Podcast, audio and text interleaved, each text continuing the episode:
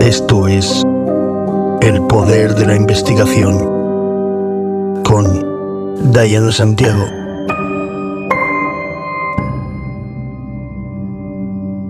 Soy Diana Santiago, detective privado y perfiladora criminal. Y esto es El Poder de la Investigación. Este es el podcast número 6, en el que vamos a hablar de una pequeña de cuatro años, maltratada violada y asesinada. Un caso durísimo en el que se refleja la maldad en estado puro. Estate atenta y atento porque empezamos.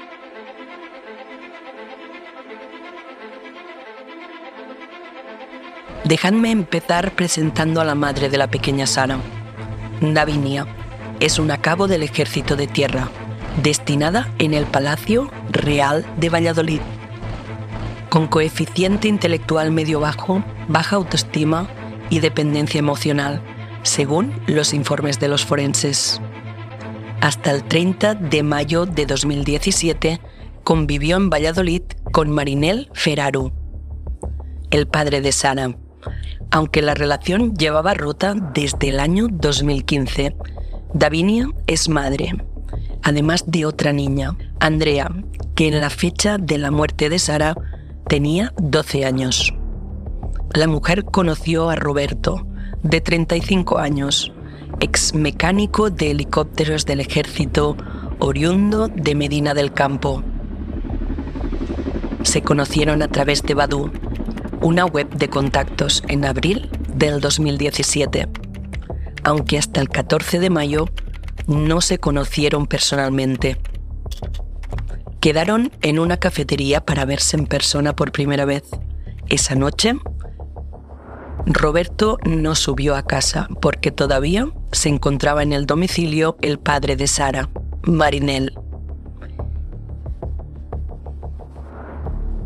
El 30 de mayo pasaron juntos la primera noche y sus dos hijas en el barrio vallisoletano de La Rondilla, después de que Davinia pagará 50 euros a su expareja para que se fuera a dormir a un hostal, ya que si no, no tenía dónde quedarse.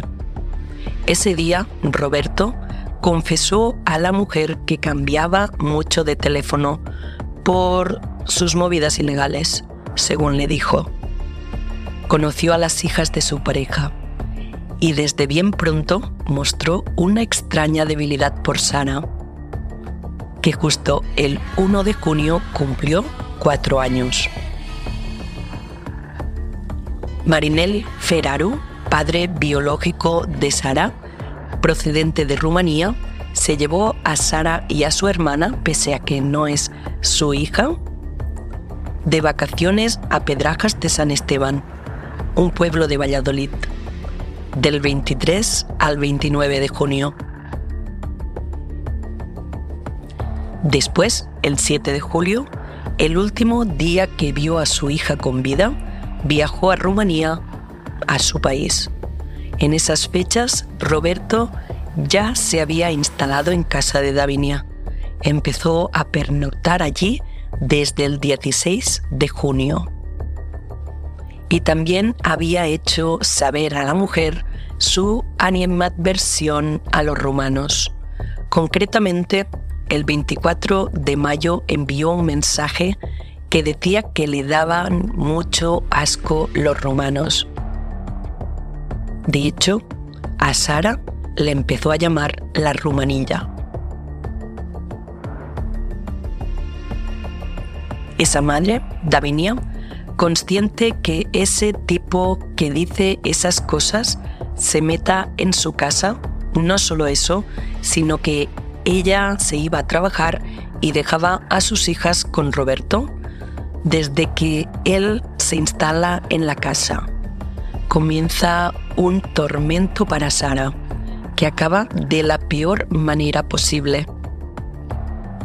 Sorprende también que la madre aceptase con naturalidad que el hombre no correspondiese a sus insinuaciones ni deseos sexuales.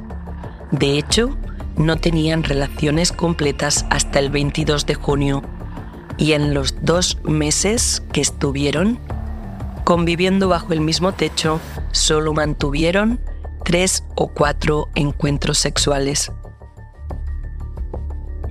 Él prefería siempre estar con la niña, a la que empieza a maltratar de muy, muy pronto, y en cuya habitación se colaba por las noches. Las señales llegaron bien pronto, justo antes de que el padre de Sara se la lleve de vacaciones el 23 de junio, la niña tiene moratones en las nalgas y en las extremidades. Esas marcas las ven el padre y dos tíos de la cría, hermanos de Davinia, que se lo comunican obviamente a la madre, pero ella no dice nada. El 11 de julio la cosa fue a mayores, porque Davinia tuvo que llevar a su hija al hospital Campo Grande. La pequeña tenía los labios muy inflamados a consecuencia de los golpes que le había propinado Roberto.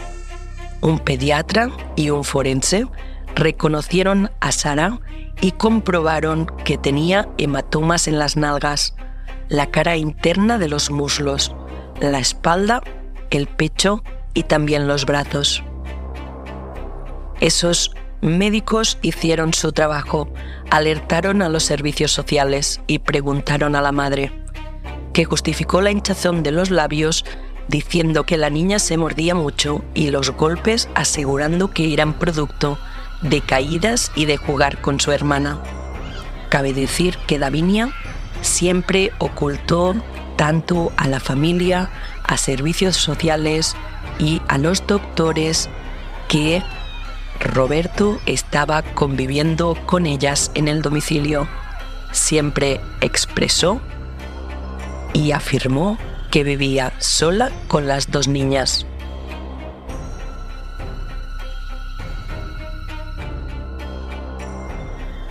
La policía se entrevistó con ella al día siguiente y Davinia continuó ocultando a los agentes que Roberto convivía con ella y apuntó lo mismo que dijo hacía unos días, que era el padre de Sara quien la maltrataba. El 16 de julio, Sara fue atendida de quemaduras y uñero a consecuencia de un golpe en el pulgar derecho.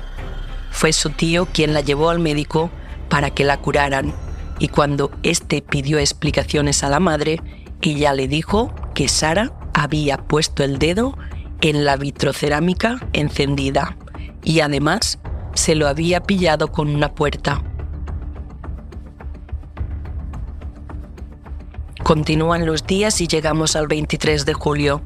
La niña presentaba hinchazón en una de las mejillas y tres días después arañazos en la cara.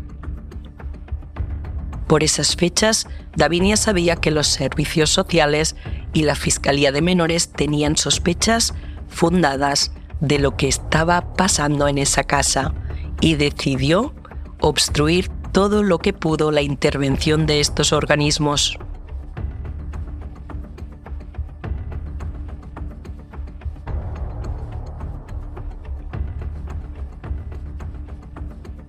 Roberto ayudaba a esa decisión de Davinia diciéndole que no le iban a hacer caso, que le iban a quitar la custodia de la niña y mejor apartarse de estos organismos. Los médicos que atendieron a la niña le habían reprochado que la pequeña tenía todas las piezas dentales destruidas por caries, así que ella acudió a una clínica dental privada con la intención de que elaborasen un informe que asegurase que esas infecciones eran producto del exceso del uso del biberón y no de falta de higiene. La doctora que la atendió detectó que la niña tenía una gravísima infección en la boca y le dijo a la madre que debía acudir de forma urgente a un hospital, algo que por supuesto Davinia no hizo.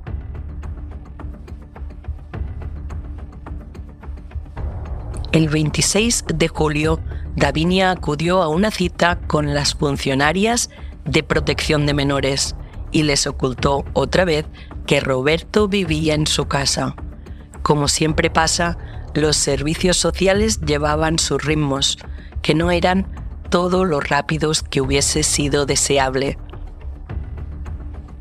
Y así fue, porque los golpes no paraban, seguían a un buen ritmo. Llegando al 28 de julio, mientras Davinia estaba trabajando, Roberto propinó una paliza a Sara. La niña presentaba un enorme hematoma en la cara, a la altura de la sien y del ojo izquierdo, extendiéndose por la frente y la mejilla.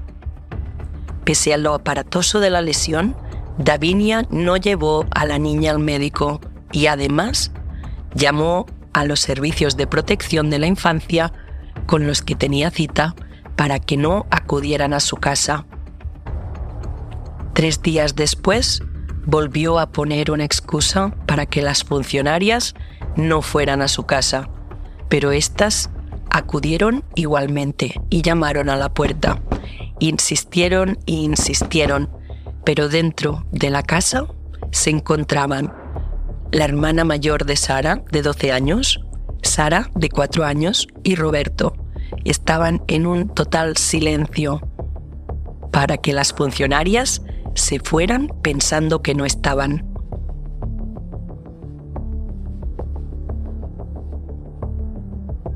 Davinia les daba instrucciones por WhatsApp para que no abrieran la puerta y mantuviesen a Sara en silencio, que no llorase. La hermana de Davinia, que se encontraba también con las funcionarias de servicios sociales en la puerta del piso, llamó a la policía, explicando que no querían abrir la puerta, que la niña estaba mal herida, que no sabían qué tenía y que no la dejaban ni ver ni llevar al médico. Y enseguida mandaron una patrulla sin poder acceder a la casa.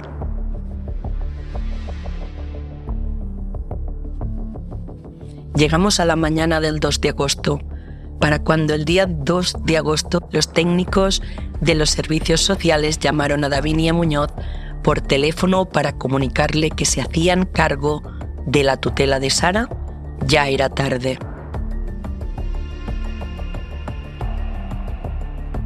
Pero dejadme que os explique cómo empezó el día 2. El día 2 de agosto, Sara una niña que acababa de cumplir cuatro años se levantó muy rápido a las 7 de la mañana y se vistió sola.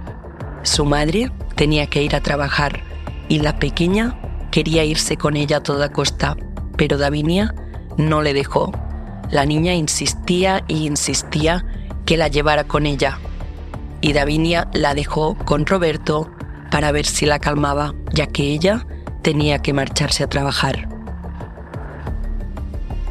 Le puso crema en la cara, le dio un ibuprofeno y la dejó en la habitación de Roberto.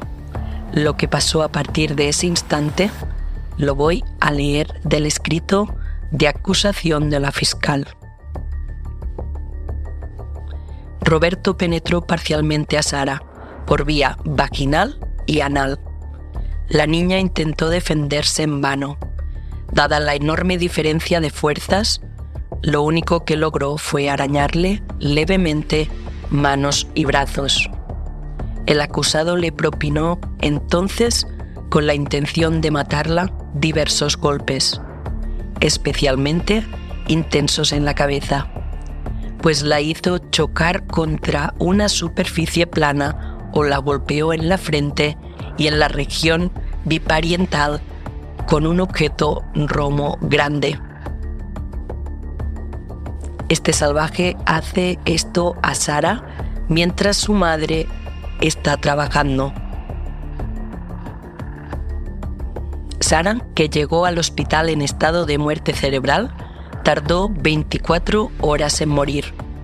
Falleció a las 8 de la mañana del día siguiente y bastante antes, incluso sin necesidad de autopsia, Roberto fue detenido. La cría tenía en sus uñas resto de la piel de quien le había torturado. Una enfermera, que fue de las primeras en atender a la niña, se dio cuenta de que aquello no era un accidente y avisó a la policía. Sara tenía hematomas por todo el cuerpo, varias uñas arrancadas, los ojos amoratados, los dedos de los pies sangrando, los dorsos de las manos en carne viva. Al otro lado del teléfono de servicios sociales, la madre de Sara les advirtió entonces de que su hija yacía intubada, en muerte cerebral. En la UCI pediátrica del clínico universitario, donde falleció al día siguiente a causa de un traumatismo cráneoencefálico sufrido fruto del posible zarandeo y golpeo de la cabeza de la niña contra una superficie roma. Tras su muerte, la autopsia determinó que había fallecido a consecuencia de los golpes en la cabeza que le provocaron una hemorragia masiva y un edema cerebral. Pero es que además tenía importantes lesiones en la región vaginal y anal, producto de la violación de la que fue víctima. Casi todos los errores fueron inducidos por el empeño de la madre en proteger a Roberto y ocultar el verdadero origen de los malos tratos. Los dos médicos del Hospital Campo Grande hicieron muy bien su trabajo. El problema es que Davinia acusó al padre de Sara de pegarles a ella y a la niña. Así que el tema se comenzó a tratar como un caso de violencia de género. Cuando los agentes de la UFAM acudieron a entrevistarse con ella, cambió su versión y dijo que las lesiones de la niña eran producto de lo movida que era. Pese a ello, el caso acabó en un juzgado de violencia sobre la mujer, donde Davinia no quiso proseguir con la denuncia. Supieron del caso los servicios sociales cuando Davinia declinó ratificar la denuncia. Quedó solo viva la investigación por los malos tratos a la niña. El protocolo establece que el caso se derive a un juzgado de instrucción que dio parte a la Fiscalía y esta a su vez a los servicios sociales. Una comunicación que en 2017 se hacía por correo ordinario. Cuando los servicios de protección al menor conciertan la primera cita con Davinia, ya han pasado 15 días desde que la niña estuvo en urgencias el psicólogo y el trabajador social solo pudieron entrevistarse una vez con Davinia y nunca lograron ver a la niña por los plantones que les daba la mujer, lo que había provocado un expediente para retirar la custodia y un expediente que llegó tarde. Fueron solo 80 días los que transcurrieron entre el 14 de mayo cuando el condenado tuvo su primera cita con la madre de Sara y el 2 de agosto, el día de la paliza mortal. Poco más de dos meses de noviazgo, menos aún de convivencia, en el piso familiar de la calle Cardenal Torquemada, pero suficientes para que Roberto embriagase a Davinia hasta el punto de que, según la sentencia, cerró los ojos ante los evidentes malos tratos que infligía a la niña de cuatro años y a la que terminó matando a golpes tras una agresión sexual. La fiscal, en su escrito, la califica de interés morboso y excesivo y pone de ejemplos los WhatsApps que se cruzaban Davinia con su pareja. El 1 de junio Roberto le escribió, Imagínate en tu casa con Sarita, al lado llamándome vampiro. Al parecer, Sara llamaba a Roberto así, con este peculiar apodo. Tres días después volvió a enviarle otro mensaje. ¿Que no hace caso al vampiro? Y muy al contrario, la madre comenzó a ser partícipe de estas morbosas bromas que iban subiendo de tono. El 5 de junio Roberto le mandó un mensaje a Davinia bastante explícito. Vaya risas con Sarita. Me toca la cola y me dice, ¿qué es eso? ¿Cómo molan las niñas? La madre de la cría le contesta, lo bueno es que se quita la ropa también y se apunta, fiesta. Y Roberto sentencia con otro mensaje, le molan los tríos. entre los móviles del crimen en el que la fiscal entiende que concurre el agravante de alevosía, también ha subrayado el odio que Roberto sentía hacia las personas de origen rumano. De allí el término despectivo de Rumanilla, con el que éste se dirigía a la niña. El asesino era simpatizante del grupo neonazi Juventud Nacional Revolucionaria y sentía desprecio y odio hacia las personas de origen rumano. Yendo a la autopsia practicada a la niña de cuatro años, en esta se objetivó una multiplicidad de lesiones características del denominado síndrome del niño apaleado con moratones de distinta evolución por todo el cuerpo que según determinaron los forenses no eran accidentales, así como evidentes muestras de haber sufrido una violación anal y vaginal, no consumada del todo debido a la constitución anatómica de la víctima. Durante la investigación, los agentes de la Unidad de Familia y Mujer de la Policía Nacional comprobaron que fueron borrados miles de WhatsApps de los móviles del principal acusado del crimen, el exnovio de la madre y de la hija mayor. Miles de WhatsApps y fotografías, muchas de ellas de contenido pornográfico del último mes de vida de la niña Sara. Fueron borrados de los móviles de Roberto Hernández y también fueron eliminados los mensajes del teléfono de la hermana de la pequeña asesinada, la hija mayor de Davinia Muñoz, que entonces contaba con 12 años. Según han podido corroborar los agentes de la Unidad de la Familia y Mujer de la Policía Nacional, que han testificado durante la séptima sesión del juicio conjurado en la audiencia de Valladolid La hermana de Sara tenía muchas fotos de la pequeña, pero las del último mes fueron borradas, ha constatado la policía.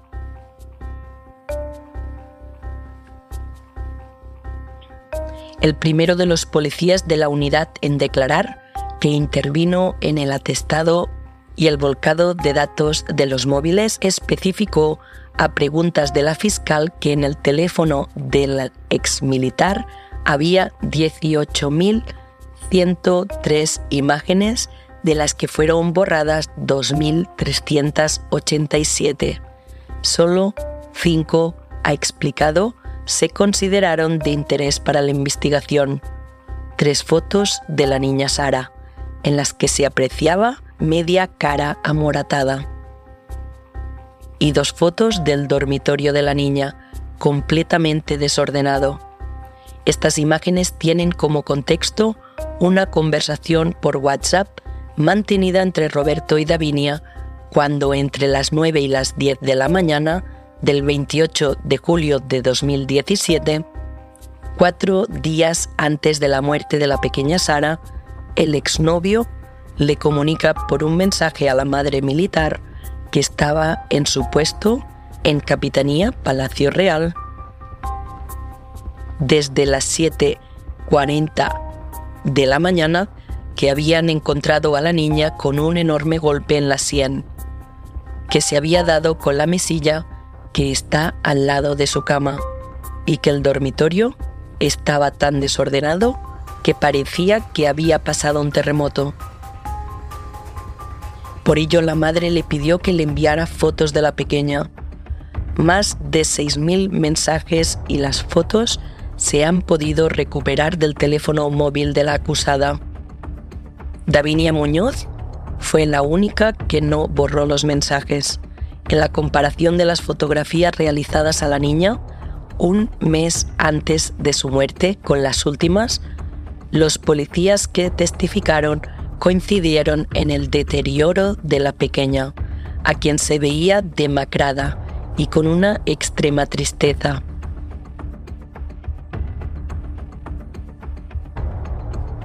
El primer agente de la UFAM, que fue al clínico el 2 de agosto de 2017, donde acababan de ingresar a la pequeña, víctima de maltrato continuado y abuso sexual, relató que preguntó a Davinia lo que había ocurrido y ella le respondió que la niña se había dado un golpe muy fuerte el 28 de julio.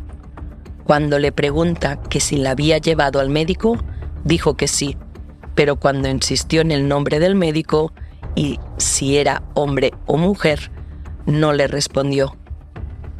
El autor del atestado expresó su extrañeza respecto a la actitud que mantenía la madre de la pequeña en ese momento en el que la niña se encontraba hospitalizada en situación muy crítica. Me dijo que se iba a casa porque tenía que ir a trabajar al día siguiente. Y yo le dije que sí era consciente de que su hija estaba en muerte cerebral y si estaba pensando en ir a trabajar. Luego, cuando le comunicamos la muerte, agachó la cabeza, emitió un ligero sollozo, pero volvió a levantar la cabeza y siguió como si nada. Después se le dijo a la madre que su hija había sido víctima de agresión, de agresión sexual, pero se mostró incrédula. Ella dijo que no, que era imposible, que Roberto no había tocado nunca a las niñas. Davinia estuvo declarando voluntariamente y sin descanso durante tres horas. Con los resultados médicos en la mano, Roberto pasó de ser testigo a ser interrogado como presunto autor del crimen. Ambos fueron detenidos a las pocas horas del fallecimiento de la niña el 3 de agosto de 2017. El policía reveló también que en el transcurso de la investigación que se comunicó con compañeros de Medina del Campo, de donde es natural el acusado, para recabar datos respecto del sospechoso. Mis compañeros hablaron con los padres de Roberto y me dejaron nota en comisaría les dijeron que habían tenido problemas con él, porque era agresivo, tenía adicción a la cocaína, rompía muebles cuando tenía ataques de ansiedad y que últimamente iba y venía del domicilio familiar en ese municipio vallisoletano. La inspectora jefe de la UFAM corroboró también que en la centralita del 091 habían recibido la llamada de Rosana, la hermana de Davinia, en la que les comunicaba ese 28 de julio que ésta no les dejaba entrar en su domicilio y que su sobrina tenía un gran golpe en la sien, aunque negaron que fueran de malos tratos y lo atribuyó más bien a cierto abandono. También ha puesto de manifiesto las contradicciones de la hermana mayor de Sara en sus sucesivas declaraciones, como cuando manifestó que la única vez que Roberto se había quedado al cuidado de las niñas en el domicilio de la rondilla fue ese día, cuando ya las había tenido al cargo el 21 y el 22 de junio, fechas en las que las recogió del colegio y se quedó con ellas en la casa mientras la madre trabajaba. La hermana de la niña de cuatro años, Sara, la cual tenía 12 años cuando ocurrieron los sucesos, declaró ante el juzgado con prolongados silencios al responder a las preguntas y sin explicar qué ocurrió antes y el día de los hechos en la casa familiar. El audio de la declaración que efectuó la hermana de Sara tras la muerte de la niña, que formó parte de la prueba documental practicada durante el juicio, de los que se acusó a la madre de la niña, Davinia, y a su pareja, Roberto. Sara falleció en el Hospital Clínico de Valladolid el 3 de agosto de 2017, tras lo que su hermana declaró en noviembre del mismo año desde dependencias de los servicios sociales por videoconferencia ante el juez de instrucción número 6, la fiscal y las defensas de los encausados. Ante las numerosas preguntas planteadas por las partes, la hermana de Sara tardaba en contestar en la mayor parte, guardaba silencio y respondía con monosílabos según se pudo escuchar en el juicio. Acerca de si vio a Roberto maltratar a su hermana o si alguna vez le pegó a ella, la hermana de la víctima manifestó que no, sin que tampoco aclarase qué ocurrió el día 2 de agosto, cuando el acusado llamó al 112 porque Sara no respiraba.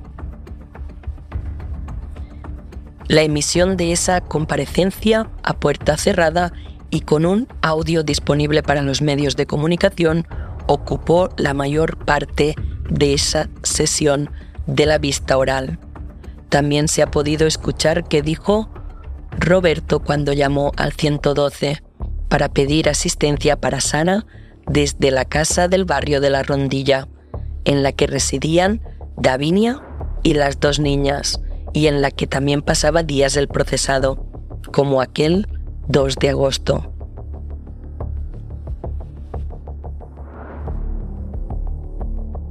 En la grabación de esa llamada se escucha cómo el acusado decía por teléfono que la menor no respiraba y la forma en la que desde el servicio de emergencias le dijeron que debía hacer para reanimarla hasta la llegada de los sanitarios, y la policía para su posterior traslado al hospital clínico. Dentro de la prueba documental también se pudo oír una llamada que efectuó la tía materna de Sara a la policía el 28 de julio, días antes de la muerte, porque la niña se había caído y Davinia no la dejaba ver ni quería que la llevaran al médico.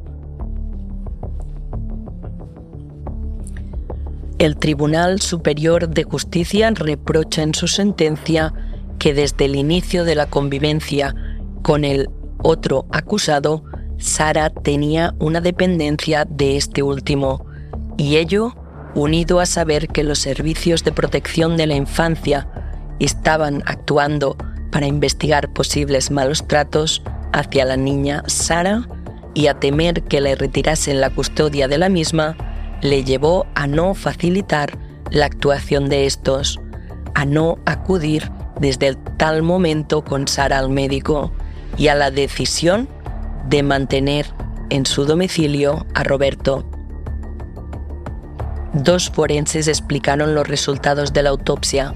Sara sufrió un traumatismo craneoencefálico cerrado, que fue finalmente el desencadenante de la muerte han descrito los forenses en su declaración como peritos ante el jurado popular. El mecanismo con el que fue causado el fallecimiento fue un objeto Roma, sin puntas, contundente, en la región frontal y parietal, han dicho los especialistas, que han puesto como ejemplo una superficie plana, lisa. La Fiscalía sostiene contra la pared o el suelo. Han detallado que la niña presentaba el síndrome del niño apaleado o maltratado, que incluye lesiones físicas, sobre todo cutáneas. conlleva la omisión del deber de cuidado y falta de protección, además de abuso sexual. A través de las fotografías mostradas en la sala de vistas de la audiencia de Valladolid a puerta cerrada y con un audio disponible para los periodistas, los dos forenses han ilustrado al curado sobre las lesiones que apreciaron en la niña y la forma en la que murió un día después de ser hospitalizada. Sara sufrió un intento de penetración vaginal, manifestaron esos forenses, quienes acabaron que anatómicamente no es posible una penetración total dado a la edad de la niña.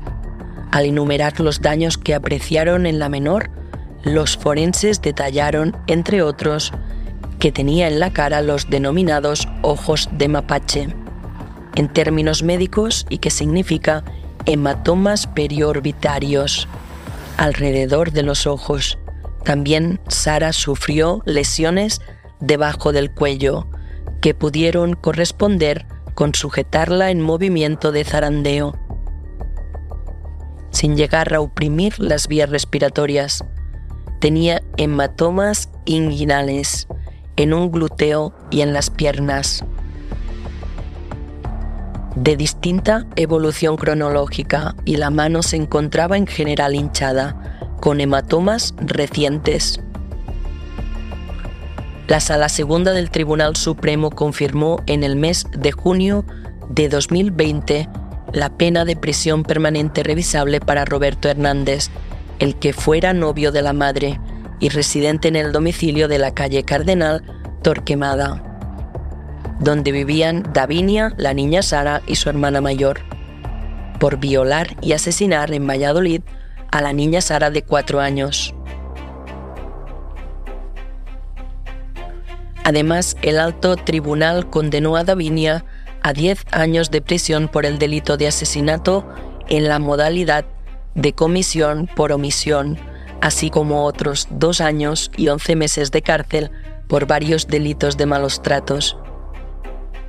La mala noticia para esta militar de tropa es que el Tribunal Superior de Justicia atiende la apelación de la Fiscalía y por ello le añade a la condena para la madre la pena de privación de la patria protestad respecto de la otra hija menor de la misma.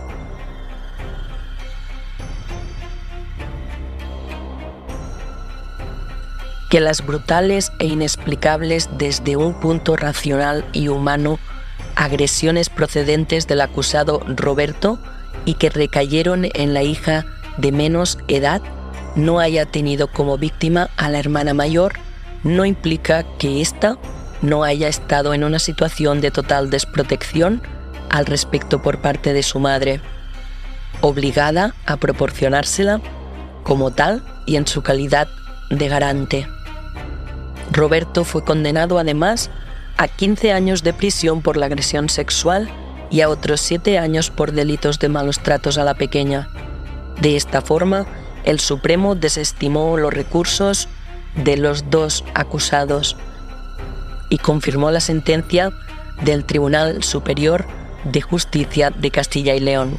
En su día, el Tribunal Superior de Justicia de Castilla y León había confirmado la prisión permanente revisable impuesta al asesino de la niña Sara, Roberto Hernández. Respecto a la madre Davinia Muñoz, el Tribunal Castellano y Leonés rebajó la condena por asesinato de 25 a 10 años al entender que no podía contemplarse la misma circunstancia agravante específica dos veces por el principio non bis in idem, que quiere decir no sufrir consecuencias negativas dos veces por lo mismo. Davinia mantuvo, eso sí, la pena de dos años y once meses por tres delitos de maltrato y uno de maltrato habitual. De esta forma, la condena para la madre de Sara pasó de 27 años y 11 meses a 12 años y 11 meses. En el caso de su exnovio, se mantuvo la pena de prisión permanente revisable más otros 22 años. La batalla de los dos condenados por aminorar la condena prosiguió ante el Constitucional, pero este tribunal ni siquiera entró a estudiar los recursos. En febrero de 2021 decidió inadmitir sendos recursos al entender que los mismos carecían de trascendencia constitucional. Pese a ello, la defensa de Roberto acudió al Tribunal Europeo de Derechos Humanos, aunque no prosperó su recurso. La primera sentencia, la que dictó el expresidente de la Audiencia de Valladolid, Feliciano Trebole, en su último caso antes de jubilarse, dejó poco margen para las apelaciones siguientes. Era el único adulto que había en la casa y los golpes recibidos por la niña solo pudieron ser producidos por un adulto, dada su brutalidad. Y que también agrega la presencia de ADN compatible con Roberto bajo las uñas de la niña y un mechón de pelo de la menor en la entrepierna del pantalón que usó aquel día el novio. Una valoración lógica y racional del jurado, según destacó el fallo que también dejó muy clara la concurrencia de la alevosía y el ensañamiento en el ataque.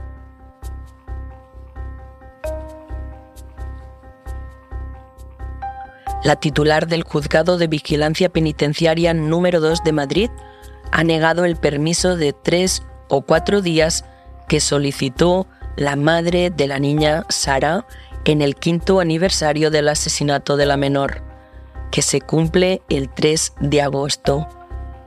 La progenitora Davinia Muñoz, de 42 años, había superado los primeros filtros para obtener el permiso, que sería de tres o cuatro días, el primero desde que está en prisión, pero se ha topado con la negativa de la jueza de vigilancia penitenciaria Mercedes Fernández, quien ha aducido el delito extremadamente grave por el que fue condenada y considera que su permanencia en prisión debe servir de efecto intimidatorio.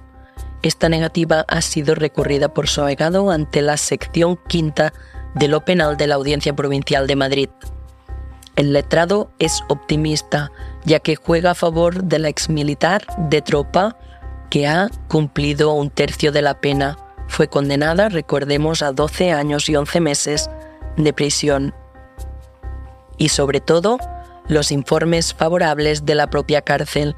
Así recordó que la Junta de Tratamiento de la Prisión de Alcalá 1 de mujeres fue favorable al permiso sin oposición del fiscal, atendiendo a la evolución positiva de Davinia y a su participación en talleres y en trabajos productivos en la oficina del módulo, en el reparto de comida y en las labores de limpieza. Todo ello sin olvidar que está realizando un curso de justicia restaurativa. Roberto es el décimo condenado a prisión permanente revisable que fue incluida en el Código Penal en 2015 y, según fuentes del Tribunal Superior de Justicia de Castilla y León, se trata de la primera condena a prisión permanente revisable dictada en esta comunidad autónoma como resultado de un veredicto de culpabilidad emitido por un jurado. El año pasado, el 2022, la audiencia de Valladolid ha resuelto que Roberto, condenado a prisión permanente revisable por el asesinato y violación de la niña Sara de cuatro años en agosto de 2017, no figurará en la lista de los beneficiarios por las rebajas de condena en virtud de la aplicación de la polémica Ley de Garantía Integral de la Libertad Sexual, más conocida como la Ley del CSC.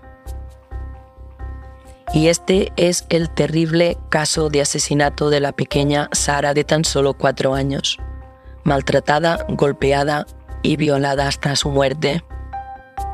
Y hasta aquí el caso de hoy, un caso durísimo en el que se refleja la maldad en estado puro del ser humano, un caso más donde poder analizar la conducta humana su mente y parte de su capacidad. Espero que os haya servido para poder hacer vuestros análisis y quiero recordaros que podéis seguirme en Instagram, El Poder de la Investigación, donde durante la semana voy subiendo información extra sobre los casos y actualizaciones de los mismos. También, si os gusta el podcast y queréis ayudarme a que crezca esta pequeña gran familia, agradecería muchísimo si podéis compartir el podcast, dejar vuestros comentarios, darle a me gusta y todo eso que se dice.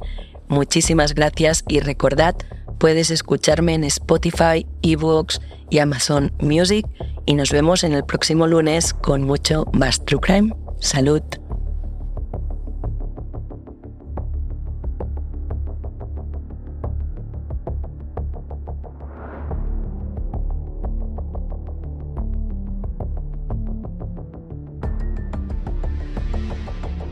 Creado, presentado y producido por Dayan Santiago.